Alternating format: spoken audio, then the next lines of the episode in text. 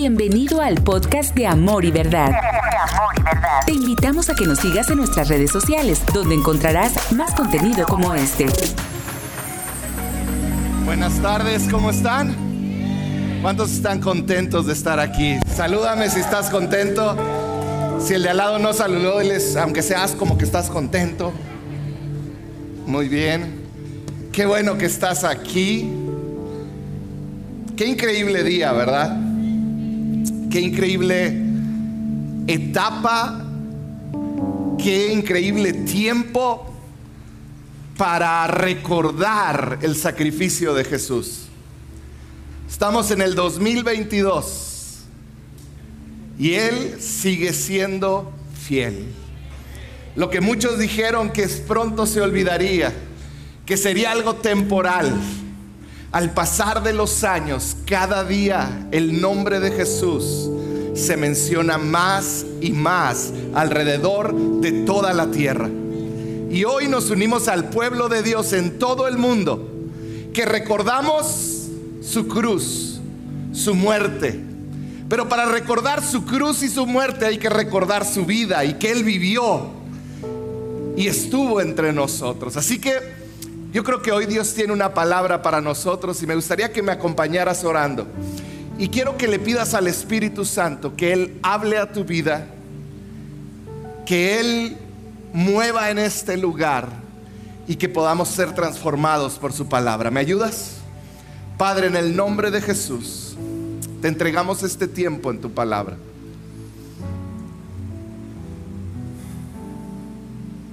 Espíritu Santo, muévete Que mis palabras, que cada palabra hablada, Señor, sea guiada por tu Espíritu Santo, Señor.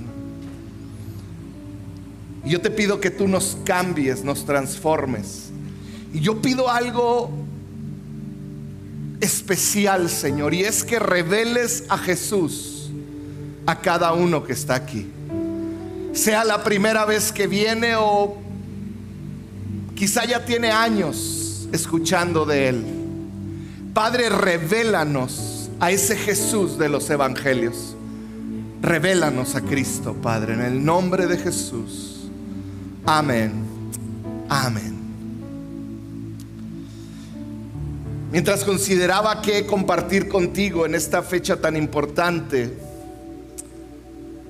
escuchaba a un pastor decir, eh, los pastores se ponen eh, y empiezan, y no sé qué voy a hablar en el viernes eh, que habla acerca de la muerte de Cristo, pues yo creo que vamos a hablar de Cristo y de su muerte. Pero yo le decía a Dios, ¿qué enfoque le doy? ¿Qué es lo que quieres hablar? Porque es una fecha tan importante para la humanidad, estés consciente de ello o no estés consciente de ello lo quieras creer o no lo quieras creer, tu teléfono dice 2022. Y está basado en la vida de Cristo. Antes de Cristo y después de Cristo. Y yo pensaba, ¿qué es lo que quieres que hable? Al pensar en Jesús y el versículo más famoso de la Biblia, de repente me cayó el 20. Y dice el versículo, un versículo, y lo estoy parafraseando, dice, el Padre entregó a su Hijo. El Padre entregó a su Hijo. En otras palabras, Jesús era hijo y tenía un padre. Y ese padre lo entregó. Y me puse a reflexionar en esto y yo pude entender una cosa. Jesús tenía una relación con su padre. Había una relación padre e hijo entre Jesús y Dios, su Padre perfecto, un Padre perfecto. No un Padre como el que nuestro mundo, nuestra sociedad. Porque no sé si te fijas en algo. Hay una figura que Satanás se ha empeñado en destruir y nosotros los hombres le hemos ayudado. Y es la figura de un padre. Desde que yo era pastor de jóvenes, yo recuerdo que gran parte de esos jóvenes no tenían un padre. Y cuando yo les trataba, recuerdo que había uno que le decíamos el siete pisos, se llamaba René, medía como dos metros, 18 años, grandotote.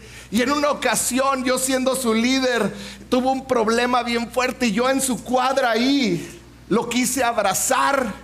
Y cuando lo abracé, él empezó a llorar, se quebrantó y yo me emocioné tanto de que por fin René estaba siendo tocado por Dios, que yo le dije, René, Jesús te ama y yo te amo como un padre. No, hombre, me aventó, me quitó y me dijo, si tú me dices que eres como mi padre, entonces te odio. Cortó el Espíritu Santo así. Y yo, tranquilo, tranquilo. Porque se puso agresivo. Satanás ha querido destruir la imagen del Padre. ¿Por qué? Porque si no entendemos lo que es un Padre terrenal, imperfecto, nos es más difícil entender cómo es nuestro Padre, pero hay algo que tenemos que entender. El Padre Dios tenía un hijo llamado Jesús, al cual amaba. Fíjate lo que dijo el Padre cuando fue bautizado Jesús, Mateo 3:17. Dice así entonces una voz que venía del cielo, Jesús es bautizado y el Padre está presenciando a su Hijo ser bautizado y dice el Padre, se escucha una voz que retumba en los cielos y dice, este es mi Hijo amado. Este es mi hijo, yo lo amo mucho y estoy muy contento con él.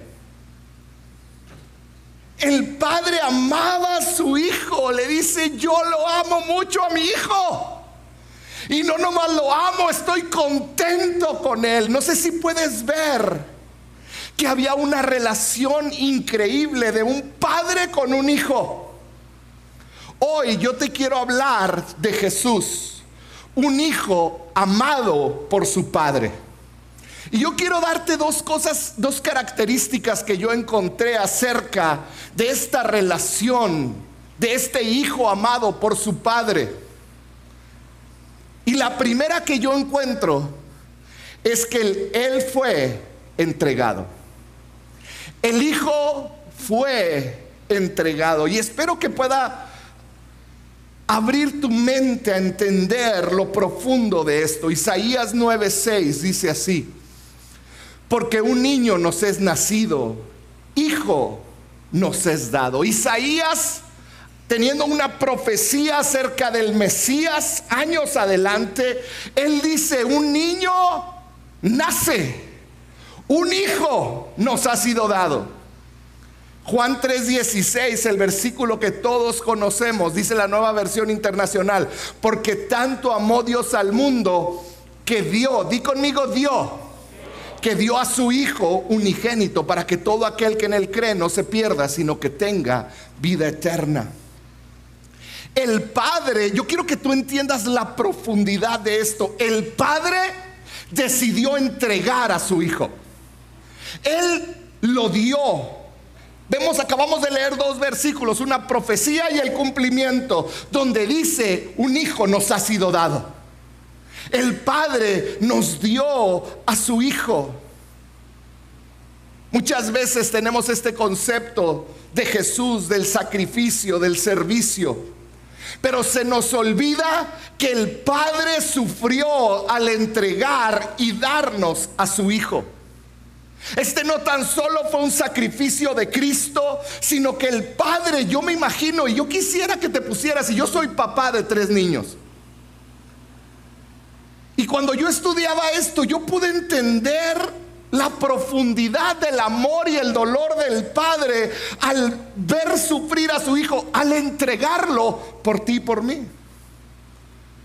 Yo me imagino que Dios siendo un, un Padre perfecto, ¿qué clase de relación tendría con Jesús? ¿Qué clase de relación tendría un Padre perfecto con su Hijo? Me imagino que era una relación increíble, llena de amor, de respeto, de alegría, de diversión. Y me hace hacer otra pregunta, ¿qué tanto le debió doler al padre entregar a su hijo a un extraño, a unos extraños? ¿Qué tanto le dolió al padre entregar a su hijo a alguien que constantemente deshonraría su nombre? Ponte a pensar por un momento como papá, ¿qué tanto te dolería entregar a tu hijo y darlo para la salvación de alguien a personas que lo iban a ignorar, que lo iban a rechazar, que iban a hablar mal de él?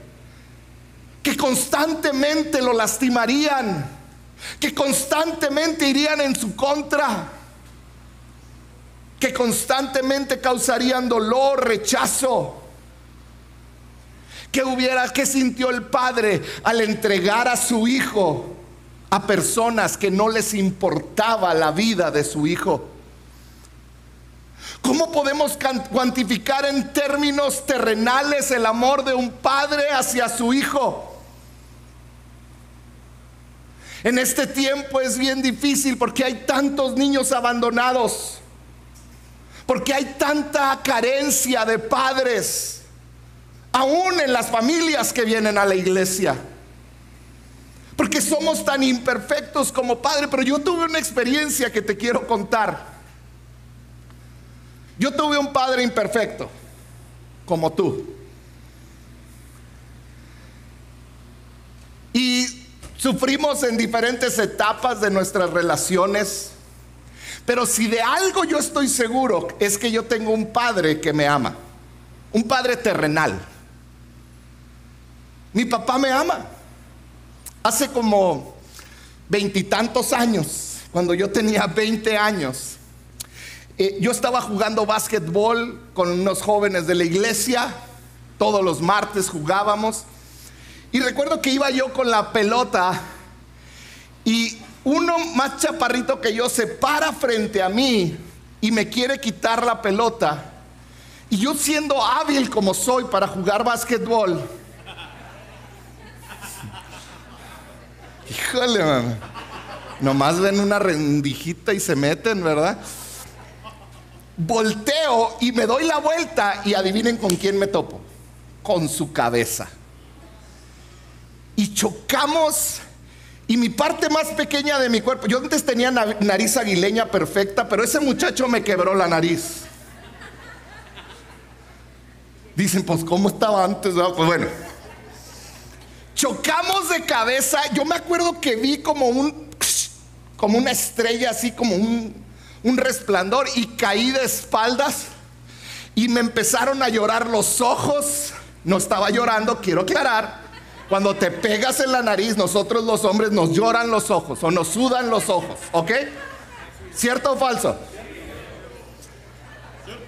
Me empezaron a sudar los ojos y estaban ahí unas amigas mías. Y me acuerdo que yo no me podía parar del golpe. Y llegan dos de ellas y yo estoy así tirado. Y luego me ven, así me ven como si te asomabas a una cámara. Yo lo veía así todo. Y luego le hacen y se voltean. Y yo dije, ¿qué me pasó? Pues no lo vas a creer, mi nariz estaba así de lado. Me la, me la quebró el cabezón aquel y mi nariz quedó totalmente de lado. Y me acuerdo que ellas llegaron y ¡ah! les dio cosa y se fueron. Y ya me fui yo al baño y la veo y dije, Dios mío de mi vida. Estaba lloviendo así. Olía de lado. Y me acuerdo que llegó un muchacho y me dice, voltea y lo que, y me hace, húndele. Y ¡ah! otra vez ahí casi al suelo. Otra vez empecé a sudar de los ojos, bien raro. Y yo llegué con mi papá, es que me quedé la nariz. Y mi papá se enojó conmigo. Como todo buen papá, ¿no es cierto? Tu hijo hace, se lastima, ande menso, ¿verdad?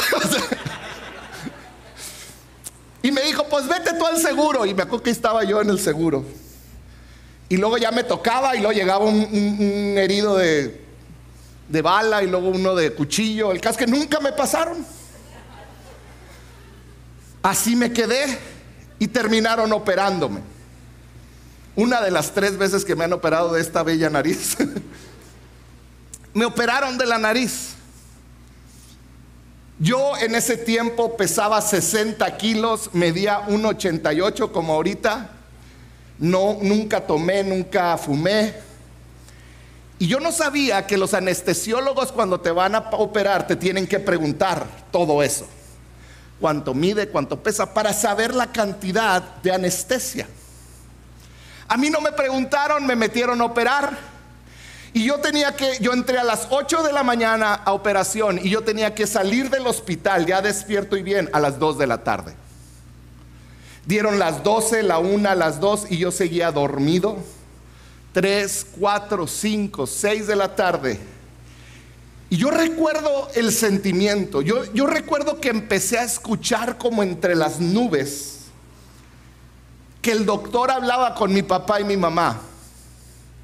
Y yo empiezo a recordar que mi papá me toma de la mano después de las 2 de la tarde y empieza a agarrarme de la mano y por horas el doctor les dijo, no dejen que caiga en un sueño profundo, porque si se pasaron mucho de anestesia puede que nunca regrese. Y mi papá se estuvo, desperté a las 4 de la mañana, me aventé casi 24 horas. Y por horas mi papá estuvo de la mano hablándome, diciéndome, Jorge, aquí estoy, no te duermas, despierta, hijo. Y yo recuerdo entre sueños, como si estuviera soñando en una nube, sus palabras y cómo Él trató de despertarme y no dejar que algo malo me pasara. Yo hoy puedo entender como papá que mi papá sufrió conmigo todo ese tiempo. Mi papá sacrificó todo por estar conmigo, me tomó de la mano, estuvo conmigo ahí. ¿Por qué? Porque quería mi bien, porque me ama. Hoy no puedo ni siquiera imaginar el, el dolor que experimentó un padre perfecto entregando a su hijo. Entregándolo no para una vida mejor, entregándolo para sufrir, para morir, para ser menospreciado, para ser escupido, para derramar su sangre por gente que muchas veces no lo apreciamos y seguimos pecando y viviendo al cabo que Él me perdona. Yo no puedo entender el dolor de un padre que entregó lo que más ama para sufrir. Así nos amó el Padre. Porque Él es un Padre perfecto. A lo mejor tú no tuviste un Padre. O sientes que tu Padre no te amó aquí en la tierra. Yo hoy quiero decirte, tú tienes un Padre terrenal que te amó tanto que para estar contigo dio lo que más amaba, que era su hijo. Su mejor relación, lo mejor que él tenía, lo entregó para tenerte a ti, para tenerme a mí, para que tú y yo tuviéramos la oportunidad de encontrarnos con él y poder ser llamado su hijo. El Padre entregó a su hijo por amor tuyo y por amor mío.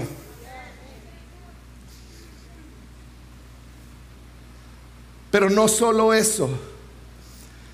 Él no tan solo fue entregado, Él fue asesinado.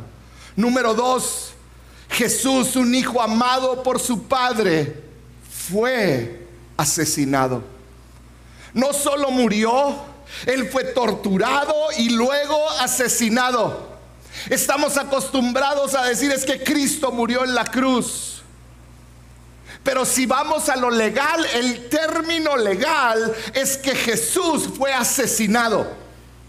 Fue muerto, dice la Biblia, en una cruz por un pecado que él no cometió, que yo cometí, que tú cometiste. Mateo 16, 21 dice así, desde entonces Comenzó Jesús a advertir a sus discípulos que tenía que ir a Jerusalén y sufrir muchas cosas a manos de los ancianos, de los jefes de los sacerdotes y de los maestros de la ley.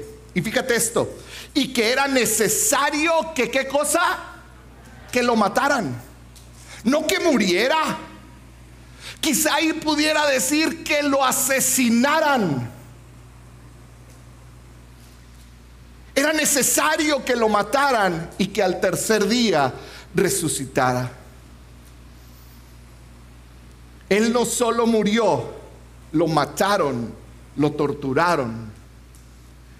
El hijo que fue entregado por el Padre fue asesinado por amor por ti y por mí. Ahora, ¿por qué tenía que sufrir? ¿Por qué tenía que ser asesinado el Padre, el Hijo? ¿Por qué tenía que ser torturado Jesús? ¿Por qué? ¿Por qué no simplemente con una orden celestial, no? Salvar a la humanidad. Tiene que ver con dos palabras que vienen en la Biblia y vamos a leerlo en Primera de Juan 2:2. Para entenderlo tenemos que entender el significado de la palabra propiciación. ¿La has oído antes? Propiciación. ¿Qué quiere decir propiciación? Dice, primera de Juan 2.2.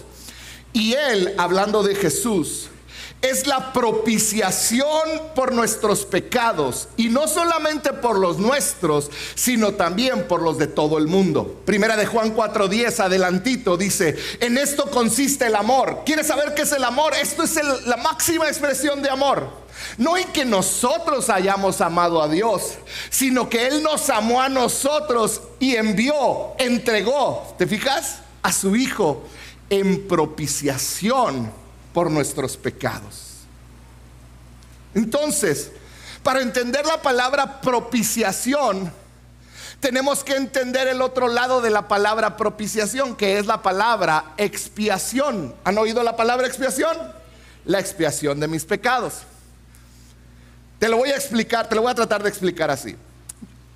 Obviamente yo soy un hombre pecador. Cuando yo veo mis pecados desde mi punto de vista, yo soy un pecador que se equivocó y yo desde mi posición de ser humano estoy necesitado del perdón de Dios. Entonces cuando yo veo mi pecado y mi necesidad de un salvador, de mi perdón, es la expiación. Yo necesito que alguien me limpie de mis pecados. El otro lado es la propiciación, es el punto de vista de Dios. Dios no para él perdonar, porque él es un Dios santo y justo, él necesitaba que alguien pagara por los pecados. Porque él es santo y él es justo. Entonces propiciación es desde el punto de vista de Dios. Para que Dios pueda perdonarnos a ti y a mí, tenía que haber un pago, un sacrificio. Propiciación es la ira de Dios completamente satisfecha y que se ha hecho justicia por todas mis faltas. Propiciación es Dios diciendo, no tengo nada contra ti, no tengo por qué acusarte. Expiación es decir, perdóname, yo necesito que me perdonen. Y Jesús está diciendo, en esto consiste el amor, no en que nosotros hayamos, amado a Dios, sino que Él nos amó a nosotros y nos entregó a su Hijo para, para que Dios, su demanda de justicia, fuera solventada. Es lo que está diciendo. El verdadero amor es que el Padre entregó al Hijo y el Hijo pagó nuestra deuda fue propiciación por nuestro pecado. Esto quiere decir que desde el punto de vista de Dios ya se hizo justicia. En otras palabras, alguien más pagó por mis regadotas. Ya se hizo justicia y alguien recibió la justa ira de Dios. Ahora aquí está, ponte en el lugar del Padre por un momento el padre entrega a su hijo con dolor, sabiendo que la ira de Dios, de un Dios santo, va a caer sobre él para salvarnos a todos nosotros. Yo espero y puedas abrir los ojos a la grandeza del sacrificio de Dios, de Jesús y de Dios el Padre. Dios el Padre estaba diciendo, la cada persona que va a vivir en la humanidad, que vivió en el pasado, que vive hoy y que vivirá en el futuro, me interesa tanto que estoy dispuesto a entregar a mi hijo y vaciar mi ira sobre él para que ellos puedan ser mis hijos y puedan ser llamados justos, para que ellos tengan esperanza. Jesús no solo murió y fue castigado por nuestros pecados, dice la Biblia que Él se hizo pecado. Fíjate lo que dice segunda de Corintios 5:21. Dice así, pues Dios, ¿quién? Fíjate las palabras, dice, pues Dios hizo que Cristo lo entregó. Dios hizo que Cristo, quien nunca pecó, fuera hecho pecado. ¿Puedes imaginar el dolor del Padre? Fuera hecho pecado para que nosotros, tú y yo, pudiéramos estar en una relación correcta con Dios por medio de Cristo. Jesús se hizo pecado. Te voy a tratar de pintar una imagen, a lo mejor un poco más fácil de entender. Recuerdo hace años cuando era un joven, hoy ando viajando al pasado. Iba fui varias veces a predicar a los camiones con el grupo de jóvenes. Y recuerdo que contábamos una historia de cómo había dos hermanos, uno que amaba a su padre y servía a su padre, y otro que vivía como quería. Y cuando cumplieron la mayoría de edad, el padre les regaló túnicas preciosas iguales. Y el hijo que no amaba al padre se fue y vivió su vida. Y en una ocasión, en una pelea, sacó su espada y mató a una persona. Y la sangre de esa persona manchó su túnica y el hijo asustado regresó a casa. Y lo recibió su hermano y le dijo, ¿qué tienes? Y él dijo, me van a matar. Acabo de asesinar a alguien. Y ahí vienen los policías por mí, ahí vienen los soldados por mí. Y el hijo, el hijo que estaba en casa con el padre le dijo, rápido, quítate tu túnica. Y el hijo se la quita y el otro hermano se quita la de él y le pone la túnica limpia a su hermano mayor. Y el hermano mayor que amaba al padre se pone la túnica manchada de sangre por el pecado que cometió su hermano. En ese momento llegan los soldados y atrapan al hermano inocente porque estaba vestido de pecado. Y se lo llevan para ser asesinado, para que pague el pecado que no cometió. Él se hizo pecado por su hermano. Y la historia que contábamos. Dice que mientras el hermano era llevado, volteó con su hermano menor y le dijo, yo voy a morir por ti, ahora tú vive por mí. Expiación, propiciación el pecado siendo llevado, la única razón por la que tú y yo tenemos esperanza, la única razón por la que tú y yo no hemos recibido el justo pago por lo que hemos hecho, es que Dios entregó a su Hijo para que la ira de Él fuera derramada sobre su Hijo y no sobre ti y sobre mí. Él tomó tu lugar, Él tomó mi lugar en la cruz Jesús pagó por tu pecado, pagó por mi pecado. Por eso Primera de Tesalonicenses 1:10 dice, a Jesús quien nos libra de la ira venidera. La ira que venía contra ti para mí, Él nos libra. La otra versión, la, la nueva traducción viviente dice así, Jesús, a quien Dios levantó de los muertos, él es quien nos rescató de los horrores del juicio venidero.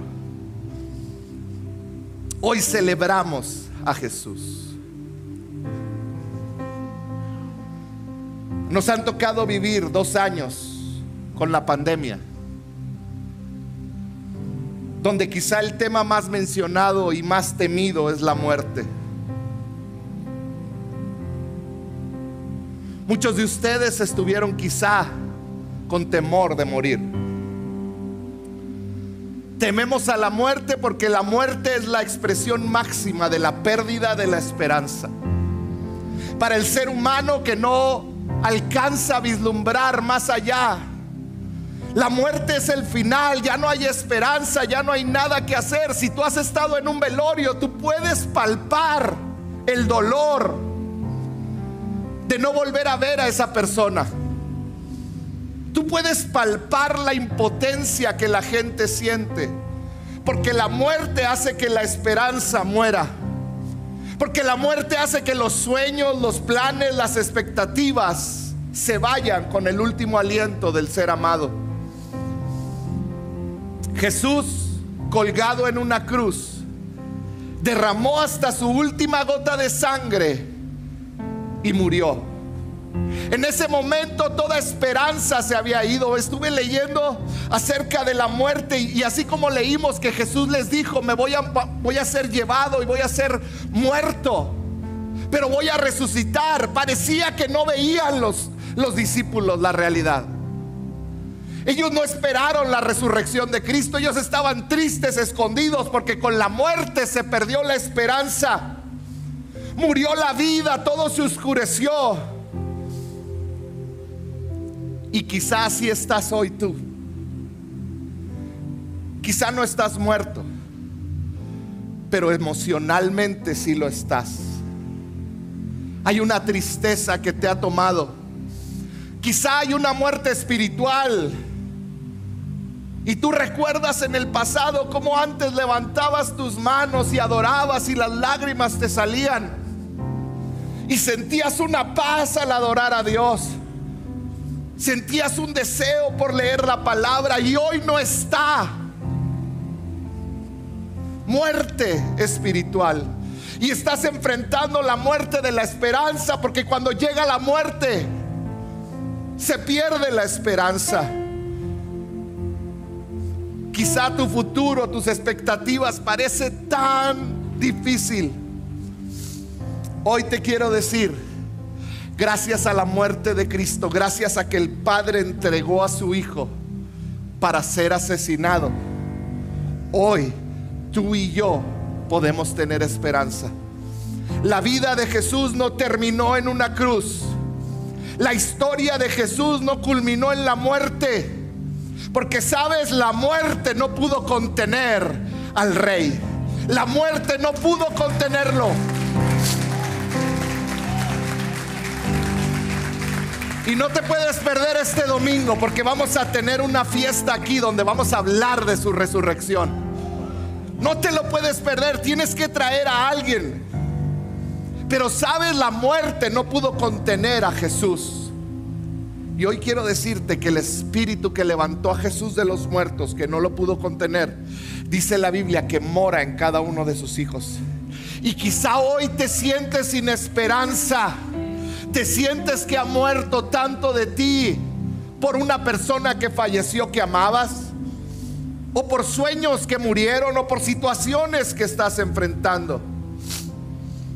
Hoy te quiero decir que cuando Él resucitó, resucitó la esperanza. Resucitó la esperanza.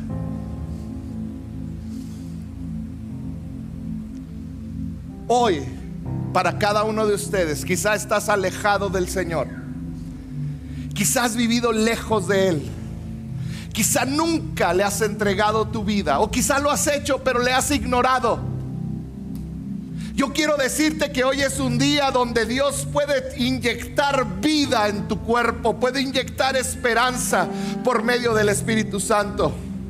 Romanos 19 dice así, que si confiesas con tu boca que Jesús es el Señor y crees en tu corazón que Dios le levantó de entre los muertos, serás salvo.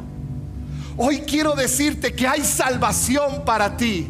Gracias a ese Padre amoroso que entregó lo que más valoraba y más amaba. Que lo entregó para ser asesinado.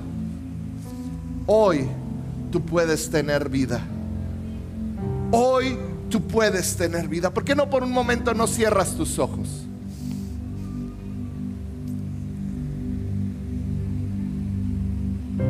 Y quizá estás aquí y nunca has entregado tu vida a Jesús. Nunca has entregado y nunca has confesado, así como dice la Biblia, confesado con tu boca que Jesús es el Señor. Yo quiero decirte que hoy es el día de salvación. Hace más de dos mil años Jesucristo estuvo colgado en una cruz. Derramó cada gota de sangre de su cuerpo su cuerpo fue atravesado por unos clavos, por una lanza. Y hoy te ofrece a ti vida eterna. La ira de Dios que te correspondía a ti si tan solo le confiesas y crees que Él es el Señor, tú vas a ser vestido de esta túnica nueva, vas a ser revestido por su Espíritu Santo. Así que yo quiero darte la oportunidad de confesarlo como tu Señor y Salvador.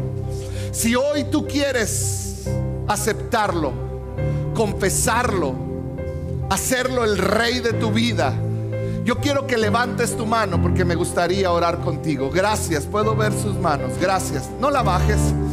Mantén tu mano en alto. Y yo quiero pedirte algo más. ¿Por qué no te pones de pie tú que levantaste tu mano? Dice la Biblia que el que confiesa, ¿sabes qué es eso? El que no tiene vergüenza. Porque muchas veces lo hacemos mientras todos tienen sus manos, sus, perdón, sus ojos cerrados. Pero sabes, esto es una confesión pública de decirle, Padre, yo te necesito, yo necesito que me perdones. Así que si tú quieres aceptarlo, ponte de pie en este momento. Y todos los que están de pie, Cierra tus ojos y yo quiero que repitas esta oración con todo tu corazón. Y toda la iglesia te va a acompañar a hacer esta oración. Todos decimos, Señor Jesús, dile con todas tus fuerzas, Señor Jesús, hoy te confieso con mi boca como mi Señor, como mi Salvador. Jesús, te entrego mi vida Gracias por amarme y entregar tu vida por mí. Hoy te entrego todo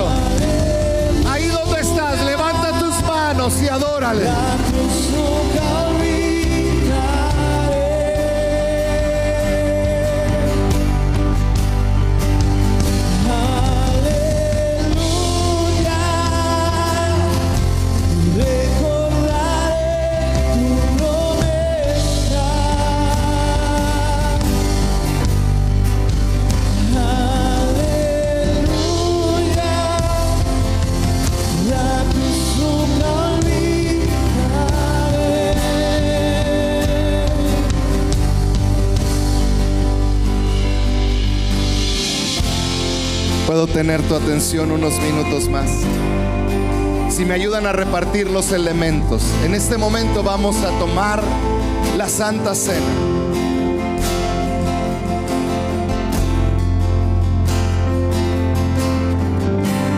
El día que Jesús fue entregado ante los soldados, Dice la Biblia que Él estaba con la gente que amaba, con sus discípulos. Y Él les dijo una cosa mientras partía el pan y repartía el vino. Y Él les dijo, recuerden, recuerden, hoy al tomar la Santa Cena, hoy que recordamos su muerte, mientras la tomamos, hoy recordamos su cuerpo molido por nuestros pecados, por nuestros errores. Recordamos su sangre derramada en la cruz, como su sangre fue totalmente derramada en esa cruz del Calvario. Al grado que cuando le fue enterrado una daga salió solo agua. Hoy recordamos que Él superó el dolor físico y el dolor emocional. Hoy recordamos que su amor nos abraza y nos da esperanza. Hoy recordamos su sacrificio. Hoy recordamos que nuestro Salvador murió en una cruz por ti y por mí. Hoy recordamos a Jesús. Yo no me voy a olvidar. ¿Por qué no cierras un momento tus ojos? Y quizá hoy te sientes indigno de tomar el pan y el vino, porque no le has estado siguiendo como deberías. Ahí donde estás, ¿por qué no le pides perdón? Dice la Biblia, cada quien antes de tomar el pan y el vino debe analizar su corazón y arrepentirse, porque si no, juicio come y bebe para sí. Si tienes que pedirle perdón a alguien ahí mismo, pídele perdón. Pero que nadie se quede sin el día de hoy decirle, recuerdo tu cuerpo, recuerdo tu sangre.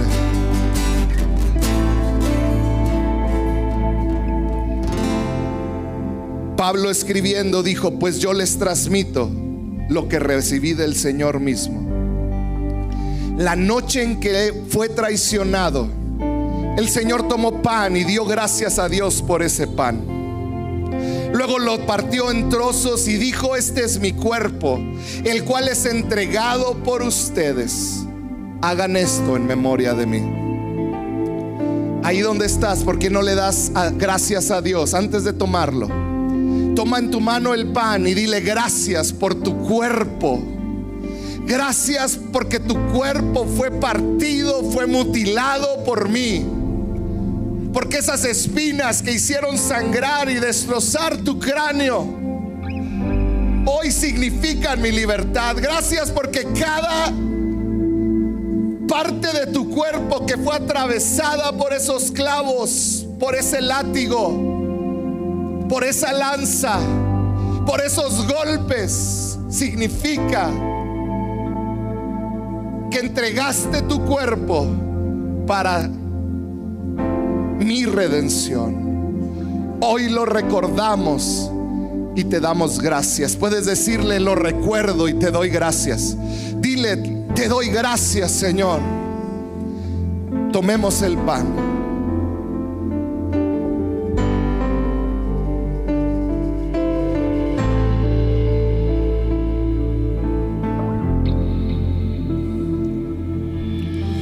De la misma manera tomó en sus manos la copa de vino y dijo, esta copa es el nuevo pacto entre Dios y su pueblo, un acuerdo confirmado con mi sangre. Hagan esto en memoria de mí todas las veces que la beban. ¿Por qué no le das gracias por su sangre derramada en la cruz? Porque gracias a esa sangre somos libres porque gracias a esa sangre, Él nos ha dado libertad. Padre, hoy te damos gracias por tu sangre derramada en el Calvario. Ahí donde estás, dile, lo recuerdo, Señor, y te doy gracias por esa sangre. Tomemos la copa.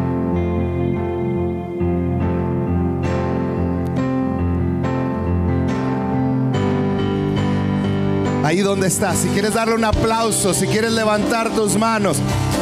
Pero vamos a terminar este tiempo adorando al Señor. Vamos a terminar cantándole. Vamos a terminar dándole gloria. Señor, te damos gloria.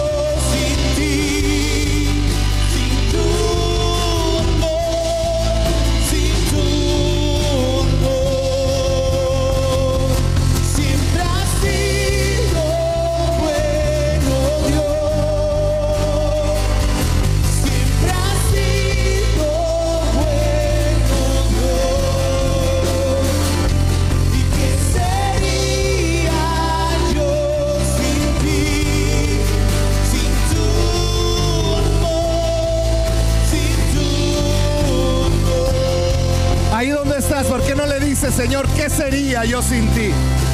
No necesitas la letra de una canción. Ahí donde estás, dale gracias a Dios. Dale gracias a Dios en tus propias palabras, porque Él ha sido bueno. Él ha sido bueno.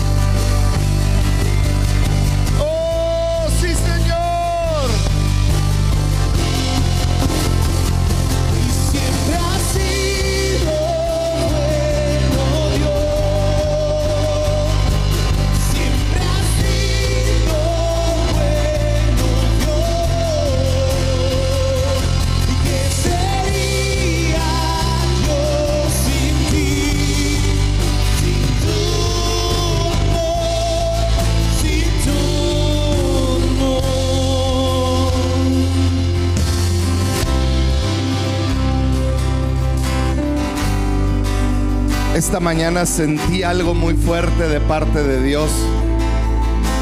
Y hoy quiero hacerlo. Siento que es Dios. Tenemos más de dos años sin orar por nadie. Pero yo hoy sentí que como pueblo necesitamos que alguien ore muchas veces por nosotros. Y yo quiero hacer varias personas que quiero que pasen aquí enfrente. Y Eric, Michelle y mi esposa me van a ayudar a orar. Si tú has estado batallando para ver que el Padre te ama, y quizá por tu experiencia con tu Padre ha sido tan difícil entender que hay un Padre que te ama, yo quiero que tú vengas aquí enfrente. Si tú has estado batallando con la tristeza y la depresión y no te ha dejado, yo quiero verte aquí enfrente porque yo quiero orar que el Espíritu Santo traiga libertad sobre ti. Si tú has estado batallando con enfermedad, yo quiero que pases aquí enfrente. Porque yo creo que hoy el Espíritu Santo, yo creo que por sus llagas, dice la Biblia, hemos sido sanados y hemos sido curados. Así que si ese eres tú, empieza a venir. Si en alguna de estas tú entras, ven aquí enfrente. Si estás batallando con tristeza, con enfermedad, ven, ven, ven en el nombre de Jesús. Y mientras oramos, eh, Tomás, que tra- trata de que sea una línea y que haya un espacio. Voy a pedir que todos los que pasan enfrente tengan bien puesta su mascarilla, por favor, cubriendo su nariz y su boca y también los que me van a ayudar a orar.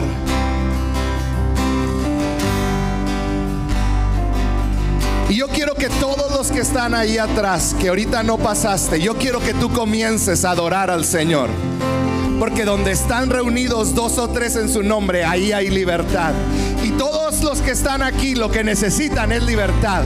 No necesitan que alguien ore por ellos, necesitan libertad de parte de Dios. ¿Cuántos lo creen? Así que ahí donde estás, ¿por qué no cerramos todos nuestros ojos, levantamos nuestras manos y le decimos, Señor, ven a traer libertad. Señor, siempre ha sido bueno. Ven a traer libertad sobre cada uno, Padre. Hoy quiero decirte, no tienes que caerte, no tienes que llorar, tienes que confesar y creer que Él va a hacer una obra.